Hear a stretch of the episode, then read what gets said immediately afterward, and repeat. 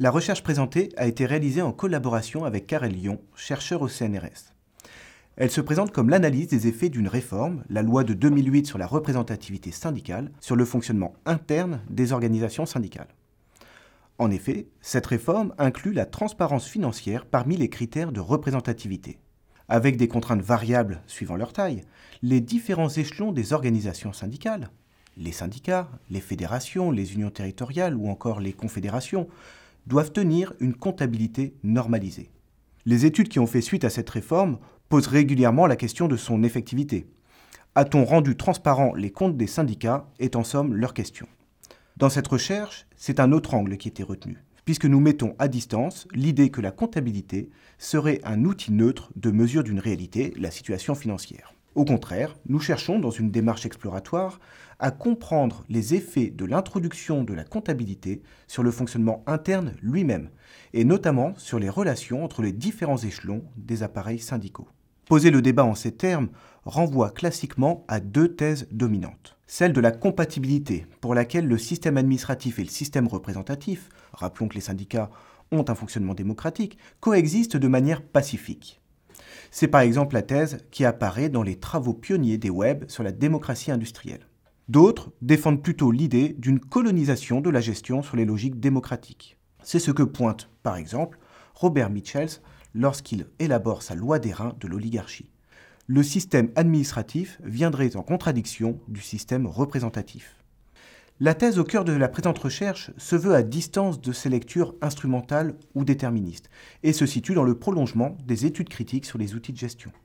Les observations, recueillies par entretien auprès de dirigeants syndicaux de la CFDT, de la CGT et de FO, montrent effectivement une relation dialectique entre techniques gestionnaires et enjeux politiques, la comptabilité pouvant être utilisée pour mettre en avant des notions politiques telles que l'autonomie ou la solidarité. D'une manière générale, on observe que la question financière occupe depuis la loi une place plus centrale dans les débats syndicaux, mais suivant des trajectoires différentes. La CFDT, qui avait saisi la question financière avec une certaine avance sur ses alter ego, s'efforce par exemple de connecter le discours politique et le discours financier, et a forgé à cette fin la notion de politique financière, qui devient alors un terrain de discussion dominant pour orienter la stratégie syndicale. D'autres se tournent plutôt vers les enjeux externes, dans une logique de conformation aux pressions institutionnelles, pour se prémunir de toute mise en cause publique. D'autres encore en font un enjeu essentiellement administratif, vidé des enjeux politiques. On constate également que l'introduction de cette transparence financière tente à modifier les relations entre les différents échelons syndicaux, avec une tendance vers la concentration du pouvoir dans les instances centrales.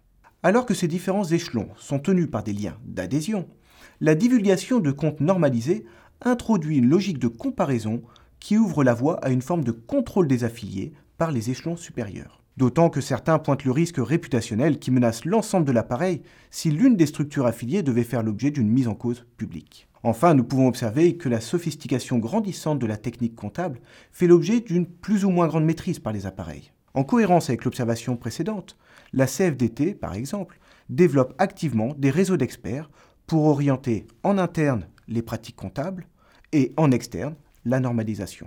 Cette recherche montre finalement que la comptabilité n'est ni un outil politiquement neutre, ni le cheval de Troie d'une logique gestionnaire qui imposerait une structure de pouvoir qui lui préexisterait. Les effets politiques de la normalisation comptable tiennent pour bonne part à l'appropriation qu'en font les acteurs concernés.